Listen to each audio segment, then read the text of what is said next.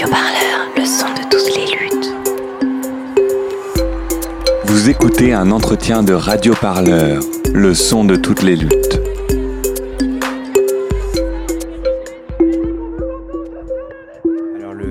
De lutte euh, qui pour moi résonne le plus, euh, c'était la soirée qu'on avait organisée en 2019 à la Bourse du Travail avec l'association Repère et avec euh, une, une cinquantaine d'anciens enfants placés qui s'étaient succédés sur scène pour raconter leur parcours, parfois pour la première fois de leur vie. Et pour moi, c'était un moment très fort parce qu'on s'est battu pendant des années pour libérer la parole des enfants placés, et notamment ceux qui ont été victimes de maltraitance dans les institutions, et de voir une cinquantaine de jeunes défiler les uns après les autres et avoir ce courage de témoigner face à un public, moi c'est quelque chose qui m'a profondément bouleversé. Et ça a marqué euh, le début d'une lutte, euh, d'un combat euh, collectif qui s'est inscrit dans le temps ces dernières années et, et qui, je l'espère, portera ses fruits assez rapidement. Auditeurs, auditrices, bonjour.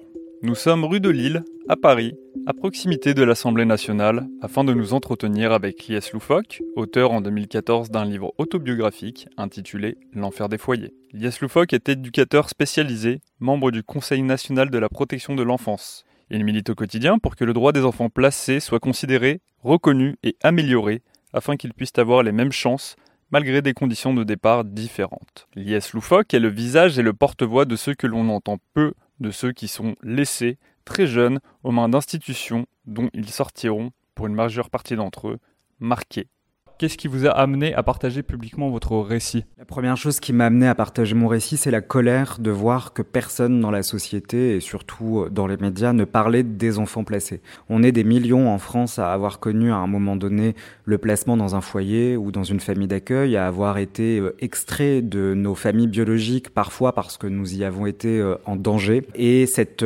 situation-là, cette problématique des enfants placés est passée complètement sous les radars à la fois dans les discours politique, mais aussi dans les discours de société, alors que pour nous, la, la, la, puissance publique a un rôle de suppléance parentale, et donc, contrairement aux autres enfants qui vivent chez eux, nos parents notre parent à nous, c'est l'État. Et c'est pour cette raison que j'avais voulu euh, faire ce livre, pour sortir les enfants placés de l'invisibilité, sortir de l'omerta aussi, parce que pendant trop longtemps, les violences dans les institutions ont été euh, tabous, tues, euh, et les enfants qui devenaient adultes n'arrivaient pas à, les raconter, notamment parce que on était dans beaucoup d'angles morts et, et, avec une stigmatisation des enfants dits de la DAS à l'époque, qui, euh, qui empêchait cette, euh, cette prise de parole, ou en tout cas cette libération euh, de la parole. Pour moi, c'était primordial de laisser une trace quelque, quelque part. Tout est parti en fait d'une recherche Google. Hein. C'est, j'étais dans ma, dernière, dans, dans ma dernière famille d'accueil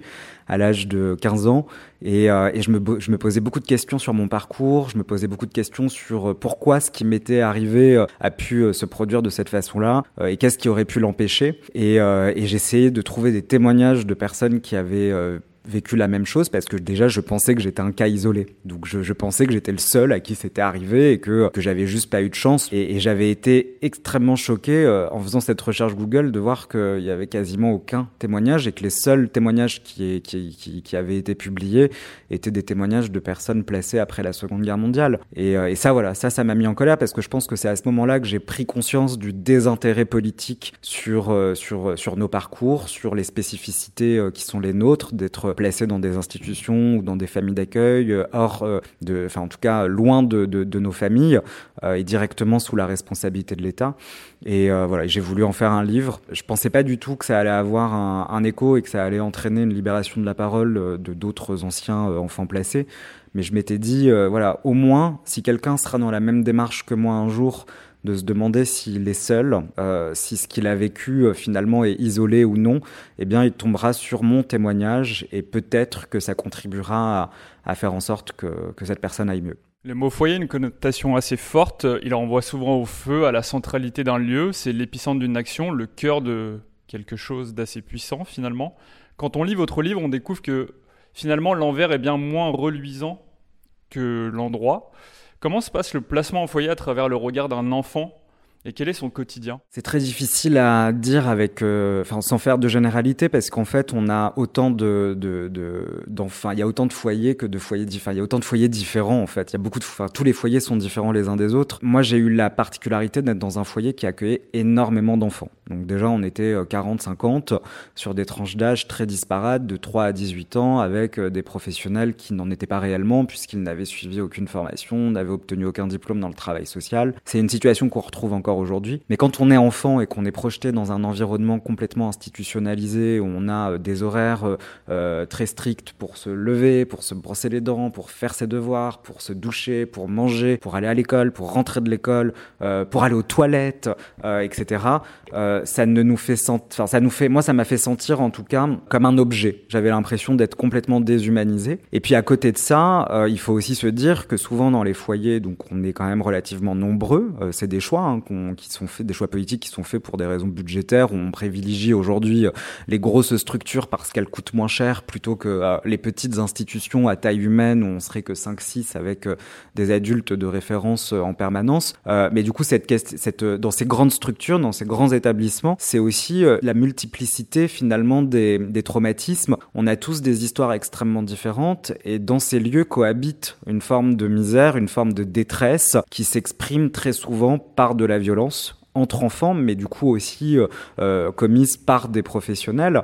Et, euh, ça, c'est euh, un peu, je crois, le facteur, le facteur commun à l'ensemble de ces structures. C'est qu'on le veuille ou non, de toute façon, un foyer est profondément maltraitant et violent, puisqu'un enfant n'a rien à faire dans un milieu institutionnalisé pendant aussi longtemps, que ce soit temporaire pour un mois ou deux, à la limite, ça peut être supportable, mais quand c'est sur des années, on se construit complètement différemment des autres, avec des codes qui ne sont pas les mêmes que, que ceux euh, qui grandissent euh, dans leur, euh, dans leur famille biologique. Donc voilà, c'est un peu tout ça qui... Un foyer, c'est à peu près ça. C'est une vie très institutionnalisée. Moi, je l'apparente quasiment à une vie carcérale, en fait.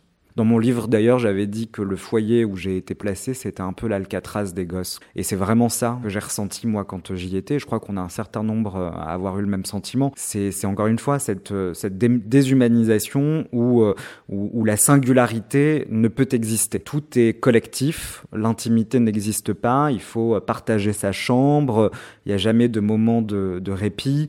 Euh, et puis, jalonné, évidemment, de beaucoup de, de, violence. Donc, forcément, ça rajoute euh, de la détresse à la détresse et, euh, on se sent bloqué, impuissant. Euh, on nourrit euh, quasiment une, une ouais, pas, une rage, mais en tout cas une, un manque de confiance cruel envers les, envers les adultes, puisque ce qui est terrible quand on est en foyer et qu'on est victime de, de ce genre de maltraitance ou, d'un fonctionnement qui va être maltraitant, c'est qu'on se rend bien compte que les adultes qui sont censés nous protéger, c'est-à-dire ceux qui sont aujourd'hui le, le, derniers, notre dernier filet de sécurité, eh bien, n'ont pas les moyens de remplir leur mission, ne sont pas en capacité de le faire et et sur qui compter alors? Et c'est cette question-là, je crois, qui a été la plus, euh, la plus présente euh, dans ma tête, c'est sur qui réellement je peux, euh, je peux compter? Et mon parcours m'a montré que, que je ne pouvais compter que sur très très très très peu de monde. Donc on se sent seul, on se sent isolé et on se sent très vulnérable. Oui, justement, vous, vous le disiez, donc vous découvrez les faiblesses quotidiennes à la fois des adultes à qui l'enfant aimerait faire confiance, puisque finalement le placement passe après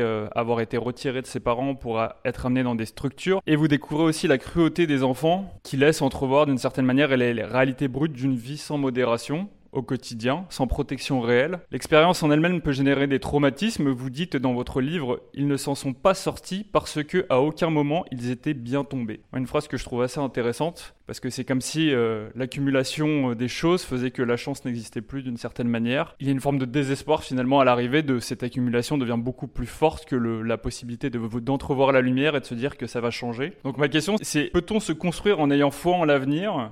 Ou l'avenir n'est-il qu'un regard, une préparation vers l'angoisse d'un cycle infernal sans fin? Ben, C'est une excellente question. Je pense que, je pense que quand on est euh, placé et, euh, et, quand on essaye de se projeter dans nos vies d'adultes, on est confronté à de vraies limites qui sont, euh, qui sont très structurelles et, systémiques hein, dans le secteur de la protection de l'enfance. J'ai un exemple très concret. Moi, on a passé mon enfance à me répéter quand je ramenais mes bulletins scolaires au foyer ou dans, dans mes familles d'accueil souvent avec de mauvaises notes, faut le dire. Euh, si tu continues comme ça, tu finiras SDF. Donc il y a oui, de toute façon, une forme de fatalité. L'avenir qui c'est très difficile d'apercevoir un avenir positif quand on, quand on évolue euh, dans ce système parce que, parce que rien n'est fait pour créer les conditions et les bases d'un avenir serein et solide. Quand on a, euh, et j'ai l'impression de me répéter du coup, mais quand on a euh, accumulé à la fois de la maltraitance dans sa famille biologique, que de nouveau on y est confronté dans le système de protection de l'enfance, que ça se traduit de manière très différente. Hein, ça peut être de l'instabilité dans les parcours, changer de lieu euh, de placement euh, tous les ans ou tous les deux ans. J'ai un ami qui a fait 22 familles d'accueil en 6 ans.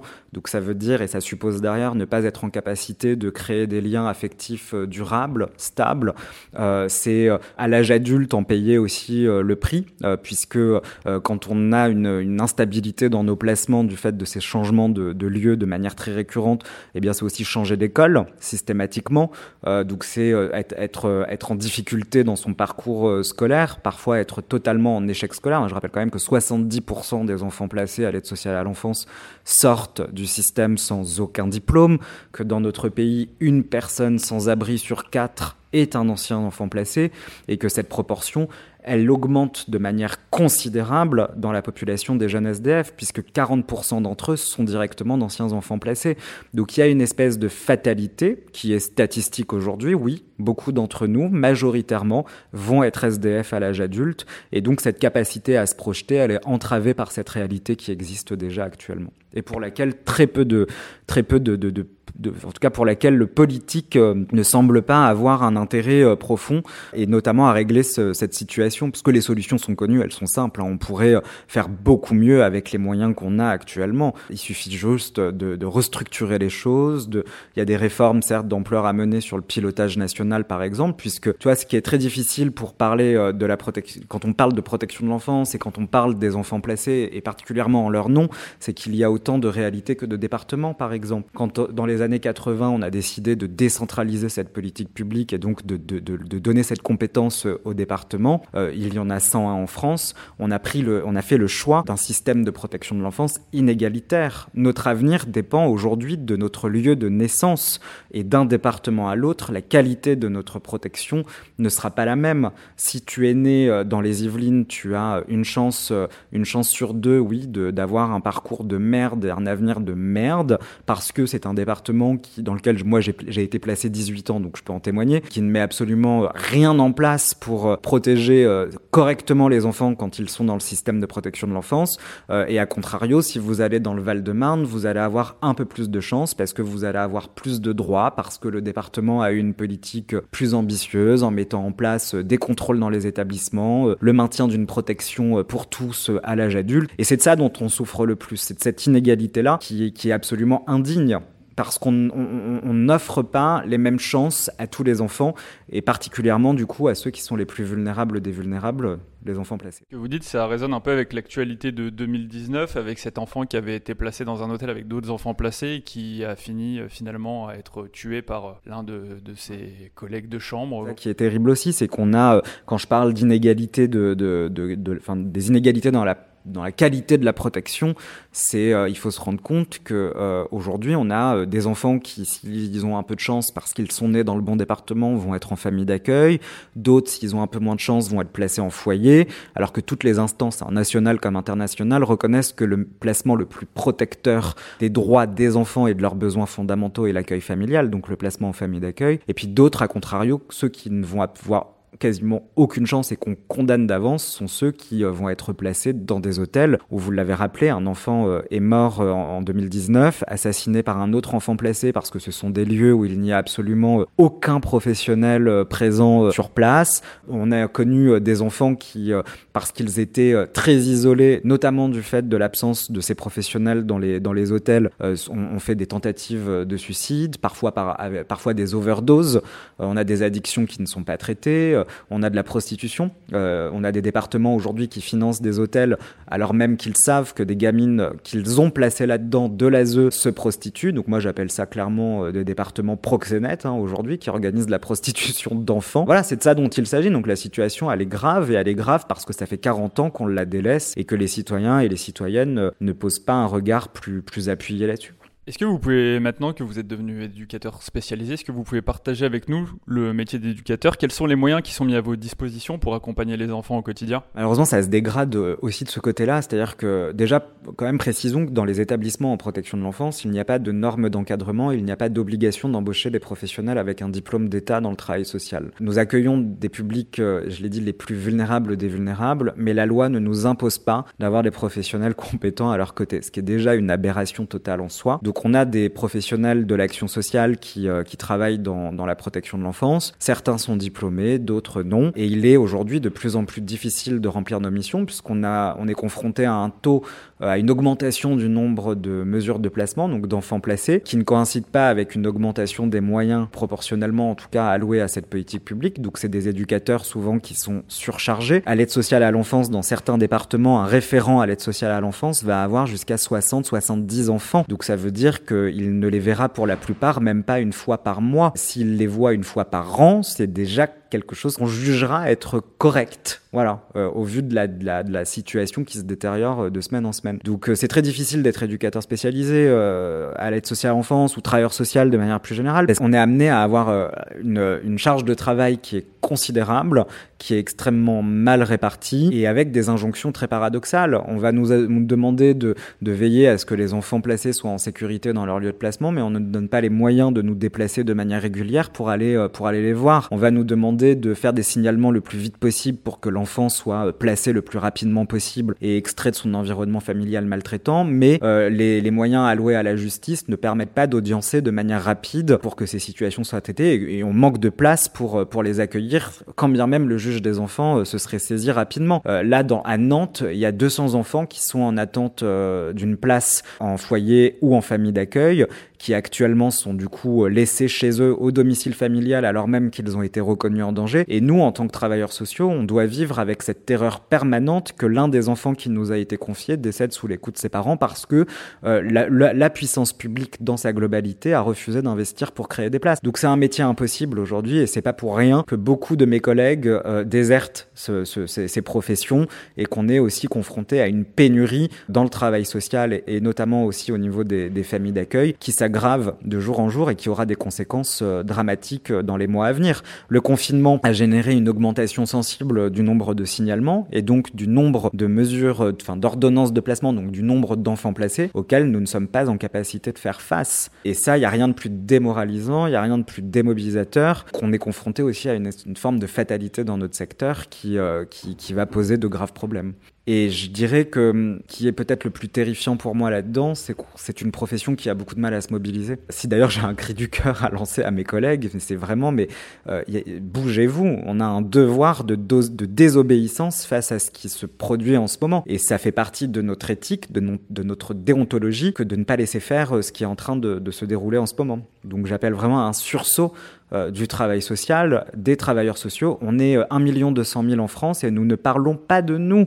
C'est ça aussi l'autre scandale, c'est qu'on dit souvent que les enfants placés sont dans l'angle mort des politiques publiques, dans l'angle mort médiatique, qu'on a beaucoup de mal à parler d'eux, ou en tout cas nous à parler de nous. Mais les travailleurs sociaux et le travail social dans sa globalité souffrent du même problème parce qu'ils accompagnent un public invisible, ils sont eux aussi invisibilisés. Et ça, ça a un coût, un coût qu'on paye aujourd'hui et particulièrement après cette crise sanitaire. En janvier 2019, l'État a répondu aux revendications de certaines associations en créant un secrétariat d'État chargé de la protection de l'enfant rattaché au ministère de la Santé.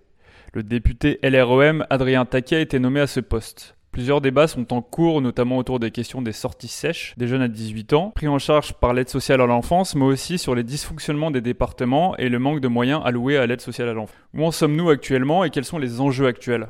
Rappelons quand même qu'à l'élection d'Emmanuel Macron en, en 2017, euh, il avait fait le choix de supprimer le ministère de l'Enfance, qui existait sous le quinquennat précédent et avec lequel on avait euh, plaisir à travailler, parce qu'on avait réussi euh, sous François Hollande à avoir de grandes avancées en matière de protection de l'enfance, notamment euh, au travers de la loi du 14 mars 2016 sur la protection de l'enfance, qui nous conférait des droits supplémentaires, qui facilitait les procédures de délaissement parental pour éviter que des enfants placés le soient pendant 18 ans, ce qui est une aberration totale, et faciliter du coup les procédures d'adoption simple, etc. Voilà, il y a toute une grande loi avec plein de réformes, enfin plein de mesures euh, qu'on appelait de nos voeux. Il en manquait quelques-unes, et évidemment celles qui coûtent le plus d'argent. Euh, les contrôles, euh, l'accompagnement, le maintien de la protection après 18 ans, etc. Donc on a dû se battre pendant deux ans pour obtenir de nouveau ce, ministère de l'enfance, et rien que ça, déjà, c'est problématique. Que des voix ont dû s'élever en France pour réclamer le retour du ministère de l'enfance, c'est quelque chose de très grave en soi, puisque c'était non pas seulement invisibiliser cette politique publique, c'était carrément la nier. Donc on était confronté là pour le coup à une forme de déni politique qui consistait à, à faire comme si finalement la protection de l'enfance n'existait pas. Donc on a dû se battre, on l'a obtenu. Aujourd'hui je dois vous dire que je regrette d'avoir fait partie de ceux qui ont réclamé un ministère de l'enfance, enfin le rétablissement de ce ministère de l'enfance, puisque depuis euh, l'arrivée d'Adrien Taquet, euh, la situation n'a cessé de régresser. Les enjeux aujourd'hui ils sont très clairs. C'est renforcer les contrôles dans les établissements. On sait qu'aujourd'hui l'inspection générale des affaires sociales, qui est une administration euh, directement rattachée à l'État, en charge charge du contrôle des politiques sociales, notamment dans les départements et du coup plus particulièrement de l'aide sociale enfance, n'a mené en 20 ans que 35 missions d'inspection, c'est-à-dire qu'elle n'a contrôlé que 35 départements sur 101. À ce rythme-là, pour contrôler la totalité du territoire français, il nous faudrait encore attendre 60 ans et nous ne pouvons pas nous le permettre. Donc on demandait à ce qu'il y ait la création d'une agence nationale indépendante de contrôle euh, un peu basée sur le même modèle que la contrôleur générale des lieux de privation et de liberté qui se rend en prison, qui se rend dans les hôpitaux psychiatriques, qui mène des enquêtes des investigations et qui, en fonction de ses conclusions, saisit ou pas euh, l'autorité judiciaire quand il y a euh, des maltraitances ou des atteintes aux droits fondamentaux des personnes décelées. Ça nous a été refusé. On demandait également à ce qu'il y ait des normes d'encadrement qui consistent à dire quelque chose de très simple. Pour accompagner et pour protéger un enfant placé, il faut des compétences et une qualification. Euh, ça semble être le béaba, euh, mais ça c'est également euh, quelque chose qui nous a été refusé. On demandait à ce que tous les enfants placés puissent bénéficier de l'accompagnement d'un avocat, puisque c'est quand même aujourd'hui des procédures judiciaires qui nous concernent. Alors certes, pas pénales, civiles, euh, civile, la justice civile qui, pareil, souffre d'un désintérêt total en France et, dans les débats sur le monde judiciaire. Et, et ça aussi, ça a des conséquences, donc notamment sur les délais d'exécution de, de, des ordonnances de placement, mais aussi sur la défense des droits fondamentaux des enfants. Donc on demandait la présence systématique d'un avocat, qui est une mesure que l'on juge nous aussi être une mesure de, bon sens, puisque les enfants sont des sujets de droit avant tout, euh, et que pour faire valoir ces droits, il faut en avoir connaissance et que l'avocat du coup peut être cet interlocuteur, mais l'avocat peut être aussi celui vers qui l'enfant peut se confier pour dénoncer les maltraitances qu'il subit dans les institutions. Et il sera d'ailleurs beaucoup plus à même de pouvoir agir derrière pour faire cesser ces violences et dans un second temps pour les prévenir. Ça nous a été refusé également. Et puis enfin, ce qu'on demandait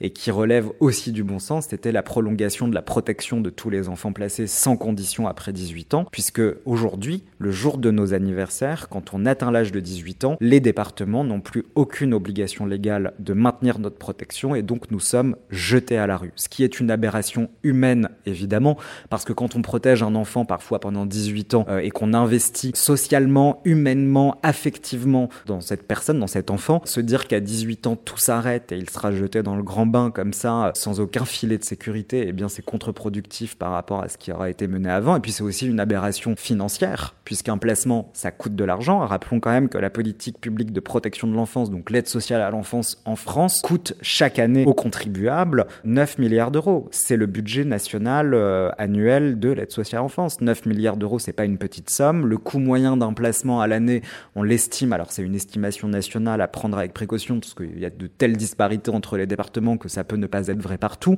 mais à 50 000 euros par an. Donc le coût d'un placement en moyenne, c'est 50 000 euros par an. Donc moi, par exemple, tu vois, j'ai été placé 18 ans. Tu fais le calcul, 50 000 euros par an pendant 18 ans, ça revient à avoir euh, investi dans mon avenir à peu près un million d'euros pour qu'à 18 ans, on me dise, eh ben non, démerde-toi, alors qu'il suffirait seulement de quelques années pour que je sois pleinement et totalement inscrit dans la société. Donc c'est voilà, c'est très moi c'est quelque chose qui me met profondément en colère parce que à force de ne pas débattre de ces politiques publiques, on en vient à jeter de l'argent par les fenêtres et tout cela sans que les citoyens et les citoyennes ne puissent avoir réellement leur mot à dire puisque ce ne sont pas des sujets dont on parle. Donc vraiment là-dessus, on est très déçus nous de l'action du gouvernement parce que euh, autant le, quinquennat précédent euh, sous François Hollande, c'était assez simple, ils ont mis en place beaucoup de choses qui ne coûtaient pas d'argent, des réformes assez structurelles qui étaient nécessaires, pour lesquelles on s'est vraiment félicité, parce qu'il était temps qu'on avance aussi sur, sur les aspects d'autorité parentale, de délaissement, d'adoption, etc. Mais là, c'est vrai qu'on attendait un peu plus de courage politique, particulièrement après la pandémie mondiale qui a fragilisé avant tout les enfants placés, puisque sans soutien familial à l'âge adulte, donc vous vous rendez compte quand on est jeté à la rue en période de pandémie à 18 ans et qu'on n'a même pas de famille pour, euh, pour subvenir un minimum à nos besoins, c'est la précarité la plus totale, c'est une marginalisation, c'est d'une violence inouïe. Et on s'était dit qu'enfin, peut-être le gouvernement allait franchir le pas, peut-être qu'il allait entendre euh, la détresse dans laquelle nous sommes plongés. Et puis finalement, euh, nous nous sommes rendus compte que ce n'était pas le cas. Et, et c'est ça qui est le plus terrifiant. C'est ça qui est le plus terrifiant parce qu'on se demande en fait jusqu'où ça va aller, on se demande quel drame national va-t-on encore euh, devoir euh, vivre et subir pour qu'enfin des mesures concrètes euh, soient prises. Ce qui signifie que le gouvernement s'écoute euh, lui-même d'une certaine manière par rapport à ce que vous vous proposez et qu'il y a une scission entre euh, l'ancien quinquennat et celui-ci? Euh, Il y a une vraie scission, oui, à la fois sur la méthode de travail. On n'a plus de lien, nous, avec, avec le ministère. Moi, je suis membre du Conseil national de la protection de l'enfance. Donc, en plus, j'ai une place singulière puisque je suis censé normalement conseiller le gouvernement sur sa politique publique.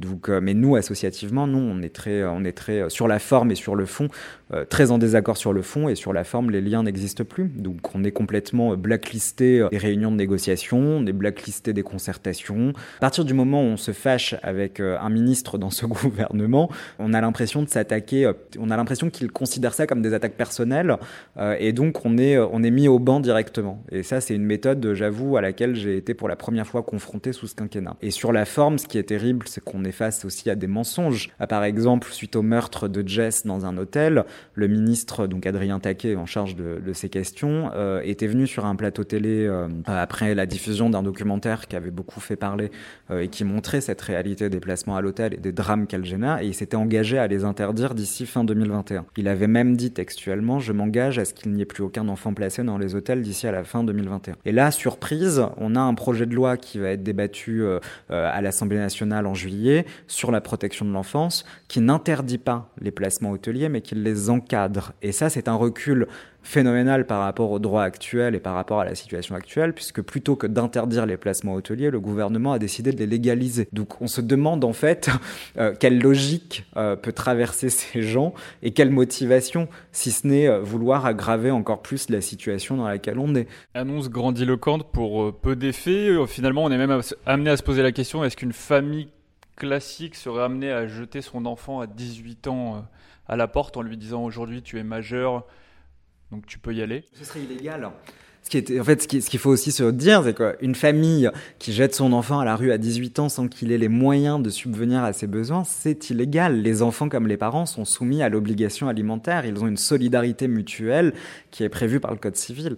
Nous, les enfants placés qui sommes directement sous la responsabilité de la puissance publique, l'État n'a pas l'obligation alimentaire. Il n'est pas soumis à cette obligation-là vis-à-vis de nous. Ce qui fait qu'on est aussi complètement livré à nous-mêmes. Puis disons-le clairement, la décentralisation a vachement bordélisé les choses parce que si la protection de l'enfance. Et moi, c'est ce que j'appelle en tout cas de mes voeux, mais si la protection de l'enfance était réellement une compétence régalienne, qu'elle était pilotée à un niveau national, je pense qu'on n'aurait pas eu euh, toutes ces difficultés-là, puisque politiquement le propos est dilué aujourd'hui, étant donné qu'on n'est non pas confronté qu'à un interlocuteur, mais à 101 interlocuteurs différents qui sont souverains sur la manière de faire et de fonctionner dans leur territoire. Donc là-dessus, moi par exemple, je pense qu'une des solutions qui est peut-être la solution la plus radicale, mais la solution qui me semble être la plus efficace, c'est de recentraliser la protection de l'enfance, de redonner cette compétence à l'État, qui permettrait aussi d'ailleurs aux parlementaires de pouvoir se saisir de ces questions.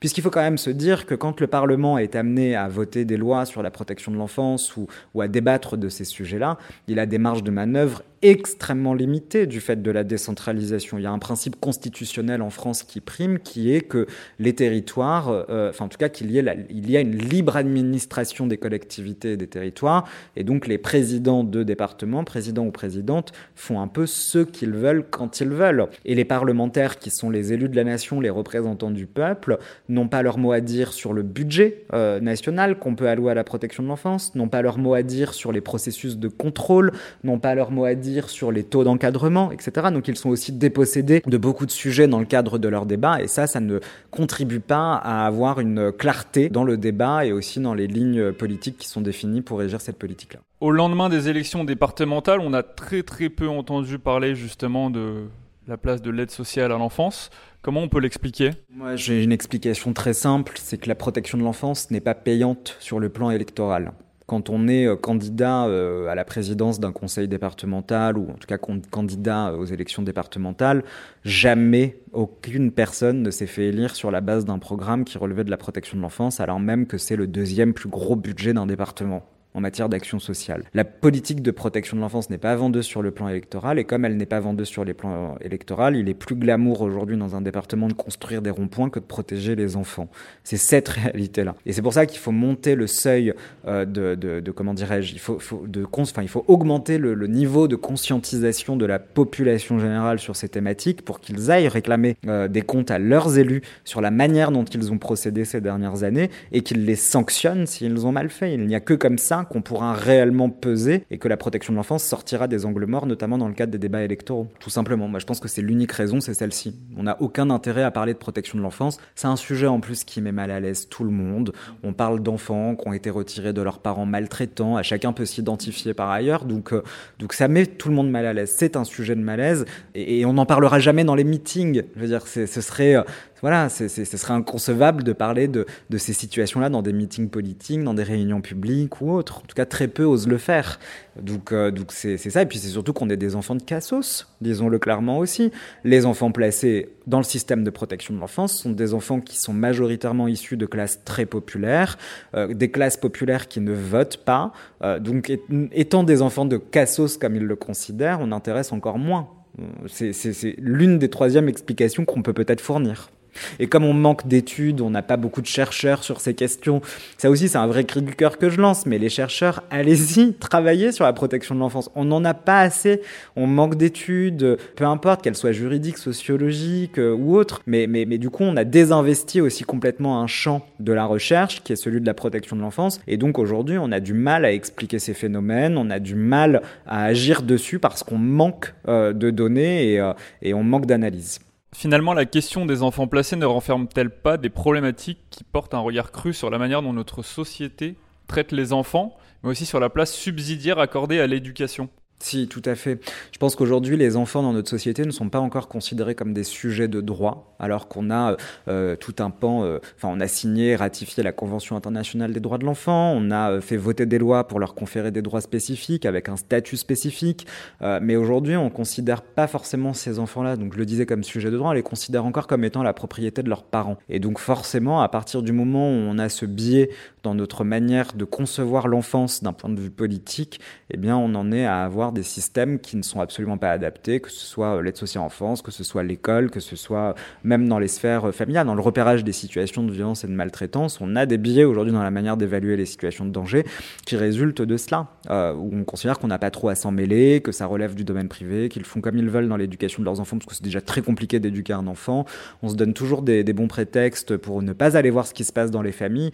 Donc oui, moi je pense que c'est, on doit passer, on doit affirmer haut et fort que les enfants sont sujets de droit et que comme les adultes, leurs droits doivent être défendus, mais surtout que leur place dans la société doit, doit être visible, inscrite. Par exemple, moi je me suis toujours surpris que dans les débats politiques, aucun candidat euh, à quelque élection que ce soit, même dans le cadre des élections présidentielles, aucun candidat n'a mis en avant ou à un moment donné n'a parlé de, de, l'enfance de l'enfance comme étant euh, bah, des, personnes, euh, des êtres humains vivant et évoluant dans la société au même titre que les adultes et ayant des besoins spécifiques auxquels il faut répondre. Donc il y a une invisibilité politique de l'enfance en France et c'est pour ça qu'il faut aujourd'hui une nouvelle génération d'activistes, de militants sur ces questions, euh, de jeunes, parce qu'on voit que dans nos associations, dans les associations de protection de l'enfance, de défense des droits des enfants de manière générale, euh, c'est souvent des personnes très âgées, c'est des personnes euh, voilà qui, qui, ont une vision aussi assez traditionnelle de la famille, de l'enfance, donc ils les défendent pas forcément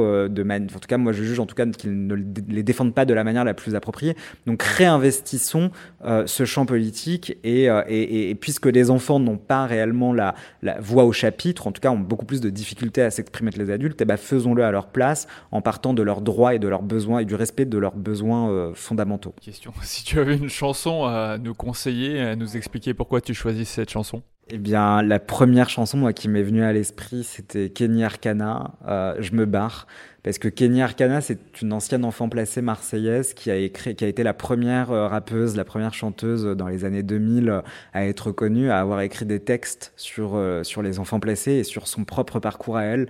Et son histoire, elle résonne vachement en moi.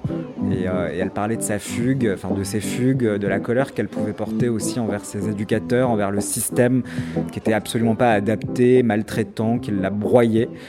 et moi, j'avoue que je porte une admiration totale voilà, envers cette femme, parce que ça a été finalement la première euh, à avoir permis aussi euh, de libérer la parole des enfants placés et à avoir permis euh, qu'on parle de nous et de nos histoires.